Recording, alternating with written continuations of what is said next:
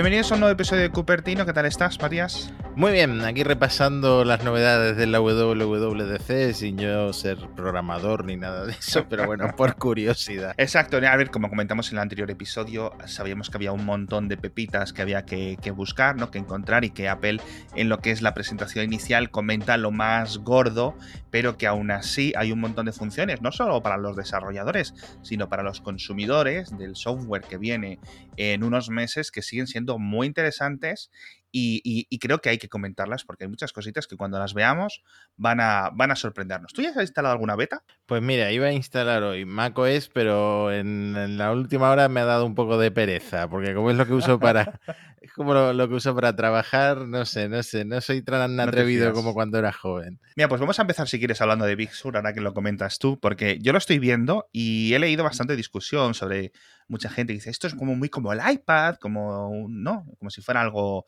algo malo. Y yo lo veo y digo yo, ostras, esto no, no solo es bonito, a mí me parece muy bonito.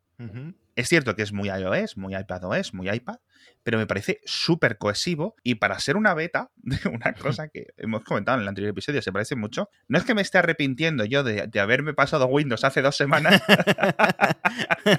pero sí que me da mucha pena no haber podido probar este salto con un cambio tan importante en, un sistema operativo donde he estado 15 años. Y lo veo, sobre todo, ya digo, para ser una, una primera edición, lo veo mucho más cohesivo de lo que ha hecho Microsoft con Windows en los últimos 10 años. Que mucha demo, mucho el diseño, como nos lo curramos, que lo, habréis visto, ¿no? Que, Microsoft hace vídeos de Fluid y sus interfaces de diseño. Y luego ves Windows en el día a día y ese plan. Dios. O sea, las cosas están aún manga por hombro, o sea que están mucho mejor que hace cuatro años, ¿vale? Cuando llegó Windows 10. Pero yo veo esto de Big Sur y, me entra envidia, la verdad. esa dualidad de Windows que lleva años de el sistema antiguo, la interfaz antigua y la interfaz táctil de Windows 8 es, para echarse las manos a la cabeza, ¿no? Pero bueno, estaba leyendo un diseñador que explicaba que Apple lo que ha hecho ha sido pasarse del esqueumorfismo al diseño plano y ahora con Big Sur al neumorfismo, que no tengo ni idea de lo que es. ¿Al qué? ¿Eso es? Neumorfismo. ¿Esos los que te mandan a lo visto por lo visto no es como el esqueumorfismo, que sería imitar cosas de la realidad, sino que sería usar eh, las mismas texturas que en el diseño plano, pero separando las cosas que están en primer plano, así como del fondo, eh, con un efecto 3D, un efecto sombra, un efecto no sé, de alguna forma lo consiguen y eso es lo que se llama ahora el neumorfismo. Yo te digo una cosa, de lo que he visto, las capturas que he visto, me han chocado un poco los iconos. Me parece que es la parte más controversial, la parte más polémica, porque, eh, por ejemplo, hay un icono en el menú de estado de la batería que ah, tienes que ver. ¿Lo has visto? es terrible, es horrible. Y no entiendo muy bien si parece un chiste. Eh, luego el de mail también lo han cambiado, pero le han añadido el detalle del remitente. Tiene como un texto muy pequeñito, muy pequeñito, muy pequeñito, que es la dirección de, pues, pues allí del, Apple Campus en Cupertino, ¿no? Y, claro, en principio yo creo que eso me va a distraer un poco porque es el icono de la carta que, llevan no sé cuántos años, pero ahora tiene como un pequeño texto que tienes que acercarte mucho para ver lo que pone. Entonces me mm. parece un poco distractorio, pero en fin, hay que acostumbrarse a los iconos nuevos. Bueno, eso yo creo que pasa, pasa de siempre. Lo de la batería yo creo que se han sacado de la manga. Yo creo que han entrado en Google, han hecho icono, batería, han copiado y pegado, ¿no? A ver, es broma, pero sí es cierto que, choca bastante, ¿no? Y también hay cierto algunas cosas en los widgets, en la colocación en iOS, etcétera, que la gente le ha descolocado, pero vamos, son eh, hmm. cosas de la beta. Por cierto, vuelve el sonido de arranque, el tum, ah, ese acorde que. No sé por qué lo, lo quitaron, a mí nunca me gustó no entiendo por qué vuelve y hay gente muy entusiasmada con que vuelva, pero lo de que sea el mitad de la noche y a lo mejor estás en la cama y abres el portátil, tu mujer está dormida y ahí suena el boom porque te olvidas de silenciarlo.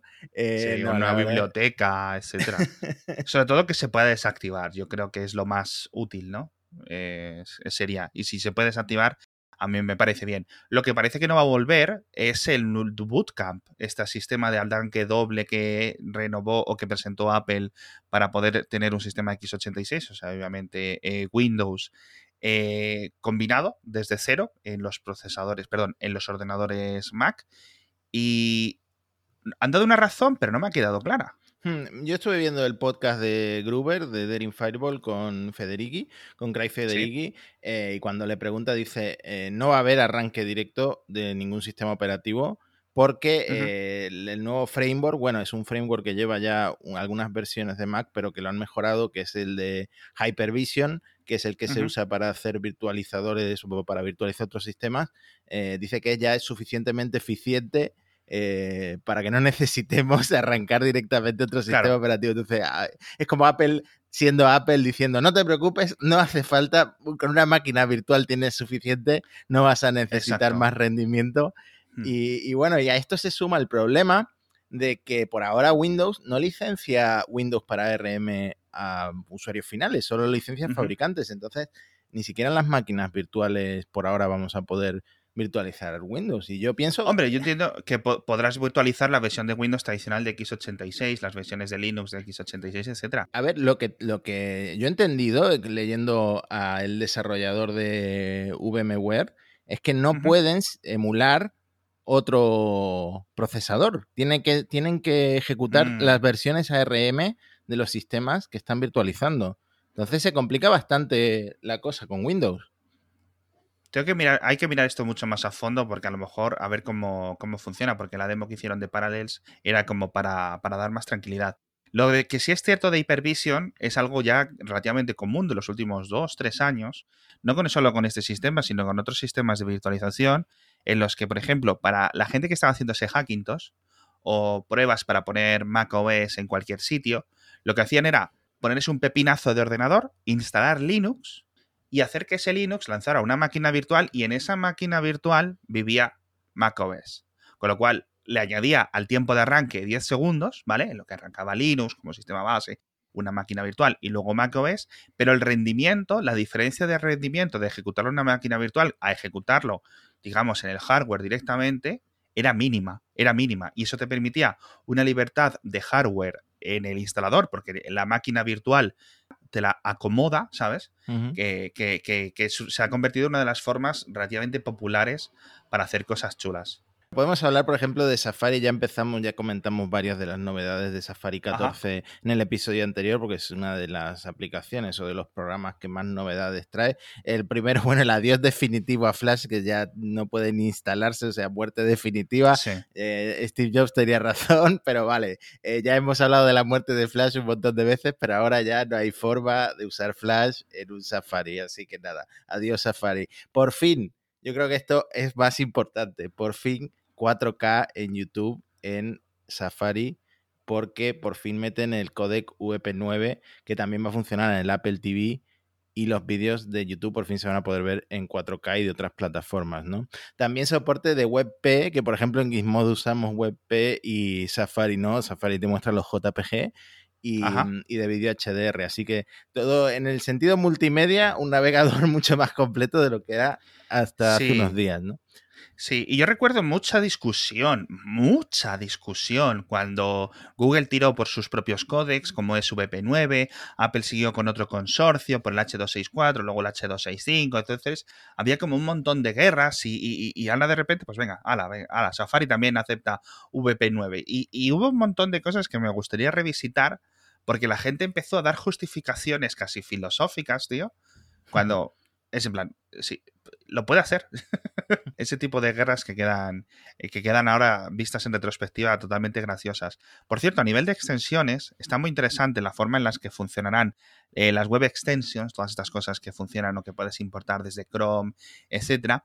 No me queda claro aún si una extensión suelta la vas a poder instalar como se suele hacer en otros navegadores de Chromium, como en Edge o en Brave o en Opera, que vas a la Chrome Store, ¿vale? Y te la puedes instalar eso no me ha quedado específicamente claro que se puede hacer, pero lo bueno es que al estar disponibles dentro de la Mac App Store, tienen que venir con una app, digamos, que les sirva de huevo, que les sirva de matriz, ¿vale? Para nacer, para que esa app, cuando la consigas de la Mac App Store, instale la extensión en Safari y luego un montón de mecanismos para que la aplicación se comunique con la extensión, con lo cual van a estar mucho más integradas de lo que puede ser una extensión típica de Chrome en Mac o una extensión de Chrome en Windows o donde sea. Van a tener un rollo más nativo, ¿vale?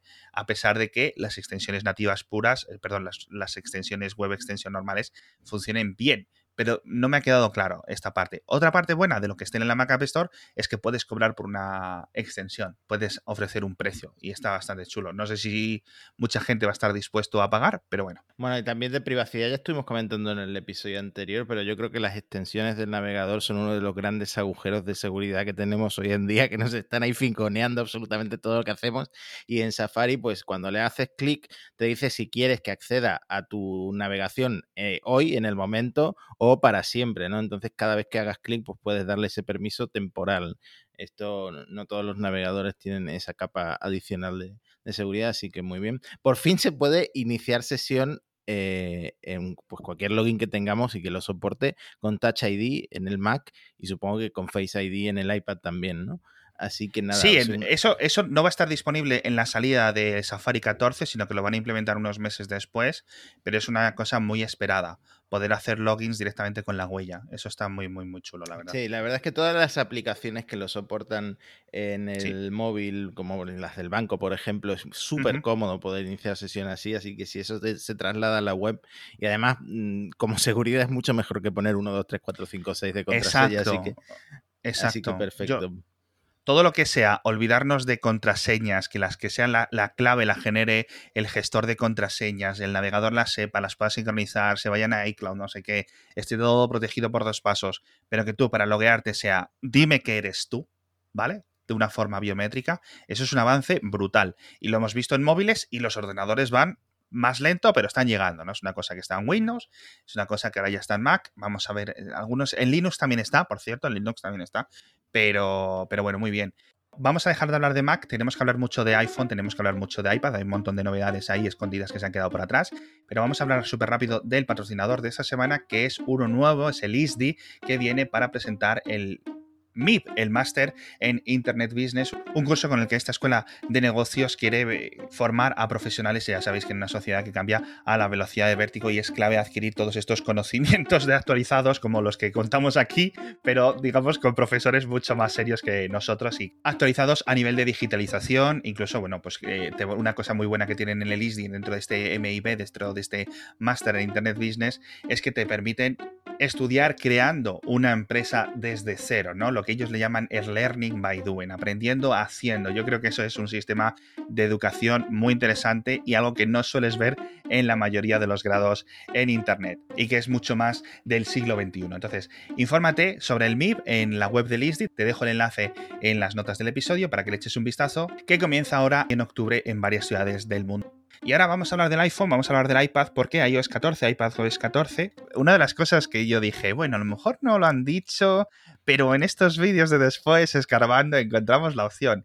Y sigo sin tener una de mis cosas más esperadas, o al menos más soñadas, que es tener múltiples monitores externos en, iOS o en iPadOS, o al menos uno que funcione de la forma correcta, de la forma tradicional, ¿no?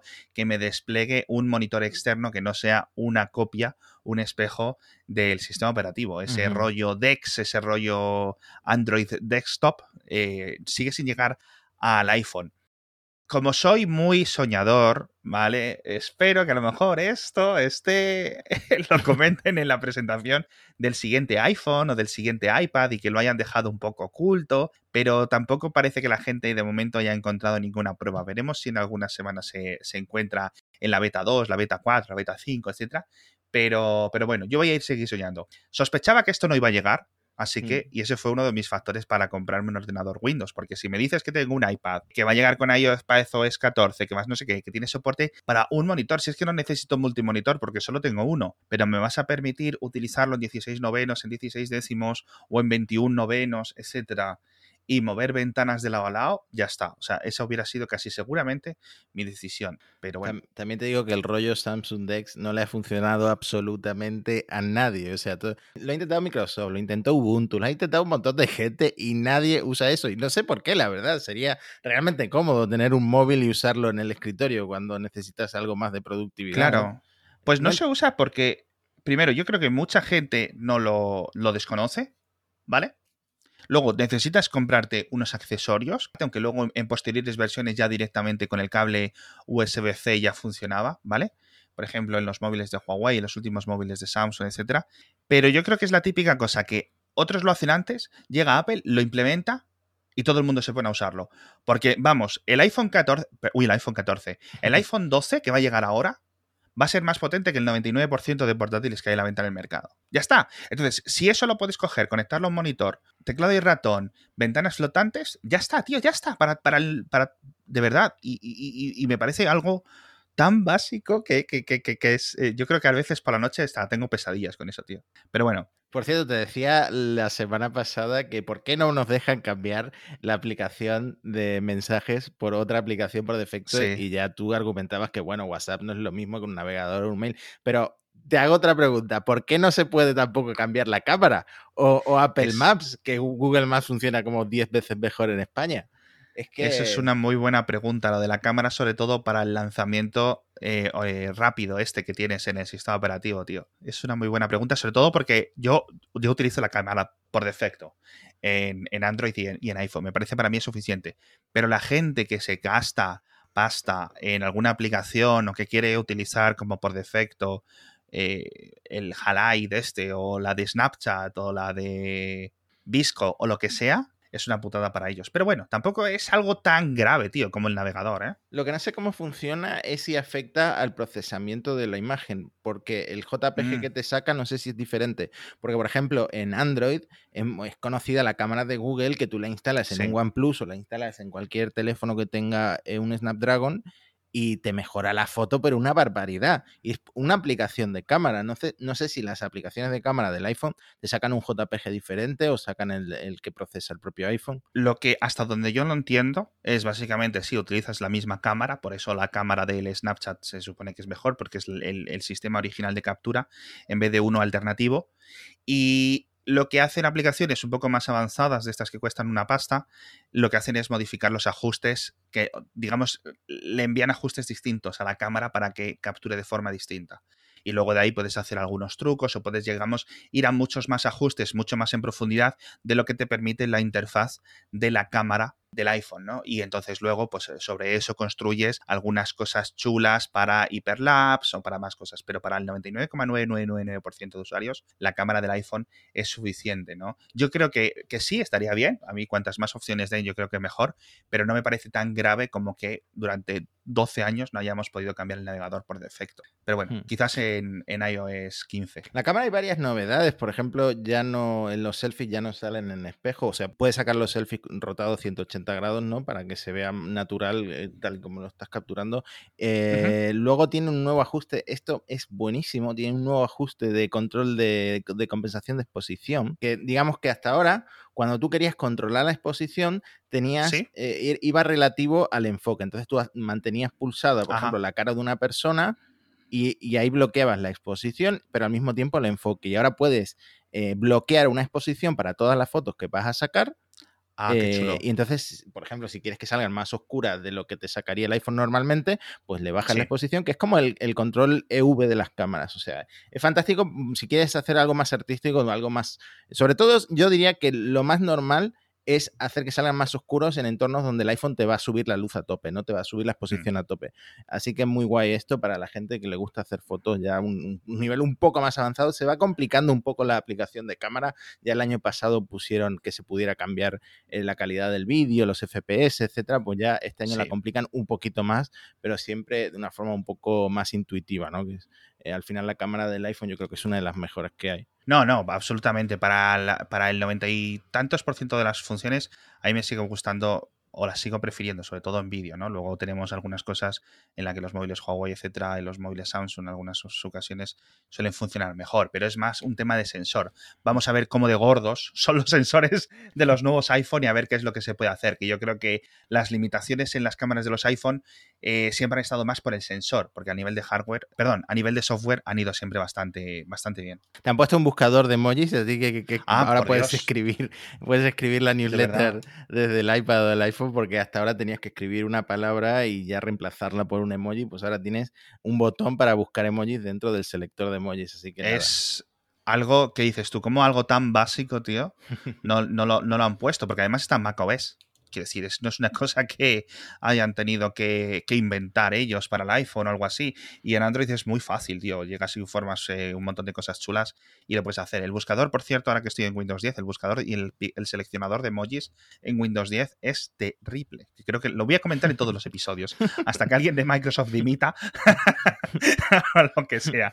Pero bueno, vamos a seguir con temas de iOS. A nivel de privacidad, por cierto, veo que tienen aquí mejores o unas notificaciones para acceso a micrófonos y cámara, pero que esto lo comentaron en la keynote, sí que van a tener un indicador naranjita arriba, un pequeño puntito que simula el puntito verde de los Mac, ¿no? De cuando está la cámara encendida. Esto yo creo que va a venir muy bien y que mucha gente va a buscar en Google cuando llegue el móvil nuevo. ¿Qué es este punto naranja que aparece en el iPhone, no? Y más allá de esta luz naranjita, una cosa que me parece estupendísima es que las redes Wi-Fi, digamos la que es la radio del iPhone, la antena, va a poder cifrar, va a poner a hacer Macs privadas, de tal forma que sean como en el Bluetooth y que nadie pueda saber eh, un poco qué iPhone es, porque todas las veces que visitas a ese router apareces con la misma dirección Mac. Con lo cual, de nuevo, otra victoria a nivel de privacidad muy importante, sobre todo para aquellos que tiréis o que visitéis mucho wifi de aeropuerto, wifi de centro comercial, etcétera. Hmm. Hablando de privacidad, no sé si viste la que se lió con el portapapeles, que ahora iOS 14 te avisa cuando una aplicación copia De tu, del portapapeles. O sea, lo que tengas en copiar, eh, te avisa, tal aplicación ha, leído o ha, copiado desde el portapapeles. Entonces, eh, por lo visto hay un montón, pero un montón, un montón de aplicaciones que cada pocos segundos están copiando el portapapeles, ¿no? Y yo creo que la más sonada ha sido TikTok, pero realmente hay un montón. En TikTok le han echado la culpa a, un tema de Google Ads, a un tema de anuncios de Google, que no sé para qué quería el portapapeles, pero bueno, es un poco inquietante, ¿no? Tanto que TikTok como que Google quiera eh, acceder al contenido en tu portapapeles, pero luego también ha habido un montón de desarrolladores que han explicado, no, pero mira, por ejemplo, el desarrollador de Apollo, que creo que es un cliente de Reddit, explicó, no, pero yo lo que hago es copiar, es mirar si hay eh, un enlace de Reddit en el portapapeles y incluso publicó el programa tal y como estaba programado, que no tiene absolutamente nada de querer espiarte, simplemente quiere ver si en el portapapeles tienes un enlace eh, de, eh, dentro de Reddit para abrírtelo en Apolo, ¿no? Entonces, por lo visto, esto es un problema de que la API ha cambiado Ahora, pues tienes más opciones de, privacidad. Cuando tú eres el desarrollador, lo puedes ver si el portapapeles tiene algo, sin necesidad de leer lo que hay en el portapapeles. Entonces tienes un montón de formas de acceder a la API más privada. Claro. Entonces. Eso está muy chulo, tío. Lo que está pasando ahora es que hay un montón de aplicaciones que no están adaptadas, entonces es un poco coñazo, porque si tú abres TikTok o lo que sea, el iOS 14 está constantemente avisándote de que está copiando del ah. portapapeles. Y claro, bueno, vale, está bien, pero, pero me estoy cansando. No instaléis beta. Nada, la verdad es que es, es, un avance muy interesante que lo hagan así, que cambien, porque muchas ah, aplicaciones lo que hacen es eso. No copian lo que hay en el portapapeles, simplemente miran para ver si hay una URL, un código de activación, un cupón de descuento, un montón de cosas así. Que seguro que hay muchas aplicaciones que espían y que intentan hacerlo todo, pero eh, yo creo que la mayoría las ha quitado Apple cuando hace la revisión, en el envío, en la App Store. Yo creo que de todos los dramas de privacidad, este es uno que no es tal, ¿no? Sobre todo, pero bueno. Eh, por cierto, vuelve desde de, la beta de iOS 13, que luego lo quitaron, vuelve lo del contacto visual que te corrigen con realidad aumentada la mirada en FaceTime para que mires a los ojos a tu interlocutor. Eso ha vuelto. Eso es increíble. Sí, también FaceTime ahora reconoce la lengua de signos, entonces si, si estás hablando lengua de signos, pues te, amplía la ventana, aunque no estés hablando con la voz. Así, eh, bueno, una. ¡Guau! Sí, para la gente va, va a ser muy significativa. Y luego yo creo que la novedad más interesante, aunque sea lo que estoy diciendo, una función de accesibilidad, son los toques traseros con el iPhone. Ahora puedes hacer doble tap y triple tap con el, en, la parte de atrás del iPhone y tú configurar, personalizar la acción que, puedes realizar con ese, con ese doble toque. Y además es compatible con atajos, entonces puedes hacer lo que quieras, hasta invocar a Google Assistant si, si prefieres Google Assistant en lugar de Siri, por ejemplo. Wow. la gente ya se está inventando un montón de cosas para este doble toque y triple toque. O sea, mm, puedes configurar dos. ¿Qué pasa cuando haces doble toque? Yo sé que se silencia el teléfono, por ejemplo. ¿Y qué pasa cuando, cuando haces triple toque en la parte de atrás del iPhone? ¿Y, eso está solo para algunos modelos específicos o...? No lo he mirado, pero no sé qué datos necesitarán. A lo mejor simplemente es mirar el giroscopio o, o el acelerómetro. No sé, vamos, vamos a. Hay que mirarlo, porque a lo mejor sí es para iPhone 10, iPhone 11 y, futuros. Pero bueno, son cosas que la verdad que están muy, muy, muy chulas y los usuarios más expertos. Que por cierto, ¿has estado viendo los vídeos de los chips U1 y de estas mediciones de cercanía que hacen? Porque ahora sabemos que llegan estos Apple Tags que se han filtrado y vamos a poder encontrar cosas. Porque lo que han creado es una especie de marco de desarrollo, un framework muy chulo. Y no solo permite entre dos aplicaciones en dos iPhone distintas encontrarse a una misma y puedes desarrollar cosas muy chulas con los datos que te da este framework, pero incluso hasta las decenas de centímetros y la dirección espacial en la que está. No te está diciendo está a 3 metros o está a 10 metros. Ah, no sé. No, no, te lo está dando hasta decenas de centímetros, que es una precisión muy interesante. Y sobre todo, si lo giras hacia un lado o lo giras hacia el otro, te sabe dirigir como una brújula hasta el dispositivo. Con lo cual, de nuevo, como hemos comentado en otros episodios hablando de los Apple Tags, en cuanto salgan yo voy a tener que comprar, porque es que todos los días pierdo 10 minutos buscando llaves, buscando todo, tío. No sé qué, va a decir Miguel Bosé acerca de esto, porque además en, eh, en, ARKit 4, perdona que te salte el tema, pero no sé si viste, la charla completa no hace falta porque se hizo viral en Twitter también eh, el, clip.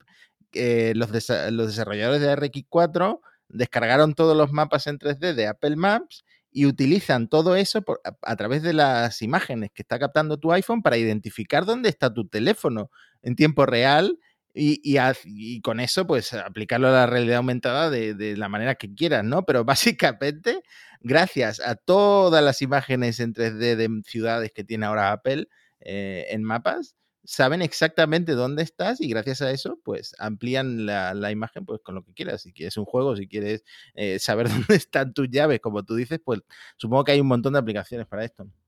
Sí, está bastante bien. Y lo más importante, o al menos una cosa que a mí me ha parecido muy relevante y que, me gustaría comentarlo, es que va a estar disponible esto para aplicaciones de terceros, con lo cual, obviamente, pues está muy chulo, porque la gente de Tile, por ejemplo, va a poder desarrollar su aplicación y vas a poder encontrarlas, con lo cual la gente que haya comprado este tipo de plaquitas van a poder seguir utilizándolas de, de una forma, yo creo que bastante cercano a lo que puedan ser los Apple Tags o como se acaben llamando, ¿no? Y yo creo que muchas cosas más chulas que se pueden hacer. Pero vamos, yo creo que por aquí estar empezando a ver un montón de cosas, lo que dices tú de ubicarse en la calle, ubicar el dispositivo, cosas de posicionamiento de los AirPods que hemos comentado, los U1 y los posteriores chips de esta gama 1, ¿vale? Eh, que todo esto huele a realidad aumentada que tira para atrás, pero claro, hasta que no lo veamos cómo encajan las piezas del puzzle, no lo podemos, no lo podemos saber, ¿no? De R-Kit, ¿qué más quedaba así de cosas interesantes? Pues por ejemplo, detectan los huesos de las manos y del cuerpo para reconocer eh, mm, bailes y cosas así, ¿no? Eh, clasificar los movimientos. Sí, o sea, clasificar todo. De los bailes, como dices tú, pero sobre todo movimientos de las manos, de los dígitos, tío, de los deditos. Y claro, tío, de nuevo, huele a, huele, a gafas. Realidad virtual que no veas, macho. O sea, yo no sé cuántas cámaras les van a poner a los cascos de realidad virtual o lo que acaben haciendo, pero todo está para eso, todo está preparado para eso, para que si juegas al juego que sea, esas cámaras de, eh, de ese casco de realidad virtual o los Apple TV futuros con cámara, yo que sé qué, tengan capacidad de ver qué es lo que estás haciendo con tus dedos y tienes todas las APIs preparadas para tener todo eso. Son cosas que a lo mejor Sony tiene en PSVR y Kinect lo hizo hace una década, pero la resolución no era adecuada, ¿sabes? Pero Apple lo va a hacer de una forma súper integrada y a nivel de una resolución y con unos resultados que, al menos lo que han enseñado en estos vídeos son, son increíbles. Pero bueno, a nivel de reloj también, por cierto, muchos temas de salud. Eh, una cosa que me ha parecido una función muy chula es que los médicos van a poder recibir datos, si así se lo configuras, ¿no? A través de las aplicaciones específicas, de tus movimientos y de tu evolución física para que no tengas que hacer muchas visitas a los médicos, sino que te puedas ellos ir teniendo un historial mucho mejor medido a lo largo del tiempo. Y eso luego va a depender de los seguros, las plataformas digamos, digitales que utilice cada clínica o cada sistema de sanidad, pero sí es cierto que el, Apple Watch está dando un salto a nivel de medición y a nivel de cuidados médicos, que es una locura. Esto honestamente yo espero que salga de Estados Unidos porque en todos los mm. países envejecidos, que en general son todos los países, eh, está me parece cada vez más imprescindible que los abuelitos tengan este tipo de relojes. O sea, está el Apple Watch, luego Samsung también está ahí un poco a, la cola, pero también tiene relojes con las mismas capacidades, electrocardiogramas, todo eso. Entonces, me parece imprescindible que esto se ponga de moda, entre comillas, fuera de Estados Unidos también, ¿no? Sí, son cosas que se tardan mucho tiempo en implementar, porque los sistemas informáticos de los sistemas de salud tienen que ir a una velocidad súper glacial y en algunas ocasiones con buen motivo, ¿no? Para no ir adaptando. Pero son cosas que iremos viendo poco a poco. Seguramente lo empecemos a ver a nivel de seguros privados y cosas así como ventaja, ¿no?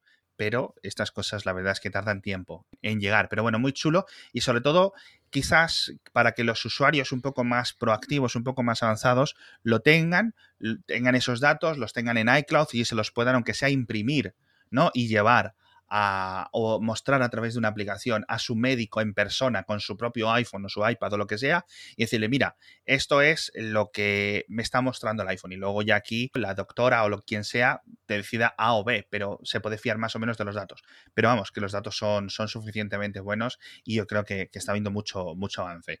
Por cierto, ha muerto Force Touch en, en WatchOS 7. Te, había entendido, ha, muerto Forstal. Y yo, ¿cómo? Abro Twitter rápido. ha muerto Force Touch. Yo creo que es, eh, ya era lo, último que quedaba por quitar del 3D Touch barra Force Touch, eh, porque supongo que es para abaratar el coste de la pantalla o el grueso yo eh, creo que, sí, puede ser lo del grueso. Yo creo que el coste no tanto, sino yo creo que también, en definitiva, es que poca gente lo utilizaba o sabía utilizarlo realmente. Pues en el Watch tenía sentido, no sé, había muchas cosas que tenías que, usar esta presión fuerte y en el Watch le veo más sentido quizá, porque es fácil, es fácil apretar el dedo contra tu muñeca, pero en fin, lo han quitado, ya no existe casi ninguna plataforma de Apple, solo en los trackpads, ¿no? Cierto, los trackpads, eso te iba a decir yo, ¿de dónde? Dice, solo queda una plataforma y mi cerebro se ha activado, en plan, ¿en cuál? ¿Qué está pasando aquí? Es verdad, es verdad, es verdad.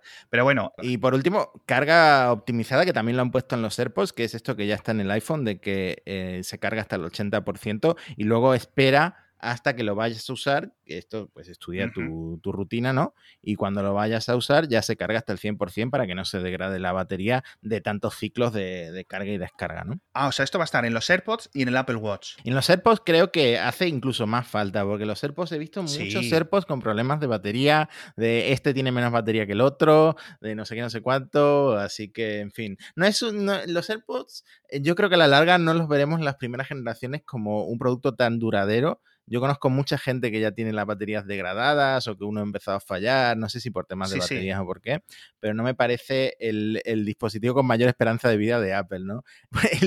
ahora mismo el, de mayor esperanza parece el iPad Air 2, que es el, dispositivo récord porque se va a actualizar a iPadOS 14 después de seis años. Así que ha batido un nuevo récord. Qué locura. Por cierto, en el anterior episodio, ahora cambiamos un poco de la WWDC, no comentamos rumores del iPhone 12 y pues eso, me he pasado dos, noches en el calabozo yo, eh, cuestionado por la Guardia Civil, que, pasaba. Y así que vamos a comentar un rumor que a mí me parece totalmente loco y que si tuviera que darle una nota del 0 al 10 le daría un 2. No sé qué nota le das tú, pero dice que va a aparecer un iPhone 12 con 4G a un precio más barato a unos 550 dólares. Porque el iPhone 12, recordemos que los rumores, varios rumores indican que empezaría en 649, que el iPhone 11, recordemos, empieza en 699, con lo cual ya sería algo más barato el iPhone 12, este chiquitito, ya sabemos que van a llegar cuatro modelos, eso lo tenemos confirmado. Pero un iPhone 12 con 4G a 550, a mí esto no me encaja porque seguramente signifique que tiene un procesador, el de ahora, el de la 13. Espero que no, porque también la pantalla sería LCD, espero que por ahí puedan ajustarlo, porque romperían absolutamente con todo. Si ya el iPhone 11, si ya el iPhone 10R fueron de los más vendidos de sus generaciones, este 12 por 550 dólares, compañías como OnePlus, etcétera, pueden, pueden ir chapando, porque pues es muy difícil. A mí lo que me parece este rumor es que creo que va a ser un iPhone 11 que va a seguir a la venta. Es que no, no, no, me, no me queda muy bien a la, Quiero decir, todo lo que dicen de este iPhone 12 de 4G es lo que es un iPhone 11. Hmm, puede ser, sí, también. Con lo cual simplemente es que el iPhone 11 va a seguir a la venta, que es algo que se espera, y va a seguir a la venta a ese precio de 549, que para un dispositivo de hace un año y que parece tan excelente como el iPhone 11, me parece un súper triunfo para el 90% de personas, ¿no? Habrá gente que seguirá comprándose el iPhone 12 Pro Max este de 1.500 euros, pero bueno. En fin, con estos rumores del iPhone 12 esperemos contentar a las fuerzas del orden por una semana más. Seguiremos intentando comentar algo durante todas las semanas hasta que, ya sabéis, cuando salga el iPhone 12, pues empezaremos con los rumores del iPhone 13. Muchísimas gracias, Matías, por estar ahí con nosotros. Nada, gracias a ti. Y sobre todo, muchas gracias al, al ISDI con este máster en Internet Business que es tan interesante y que podéis revisar en las notas del episodio. Ahora ya sí nos despedimos. Muchísimas gracias. Nos vemos en unos días. Hasta la próxima.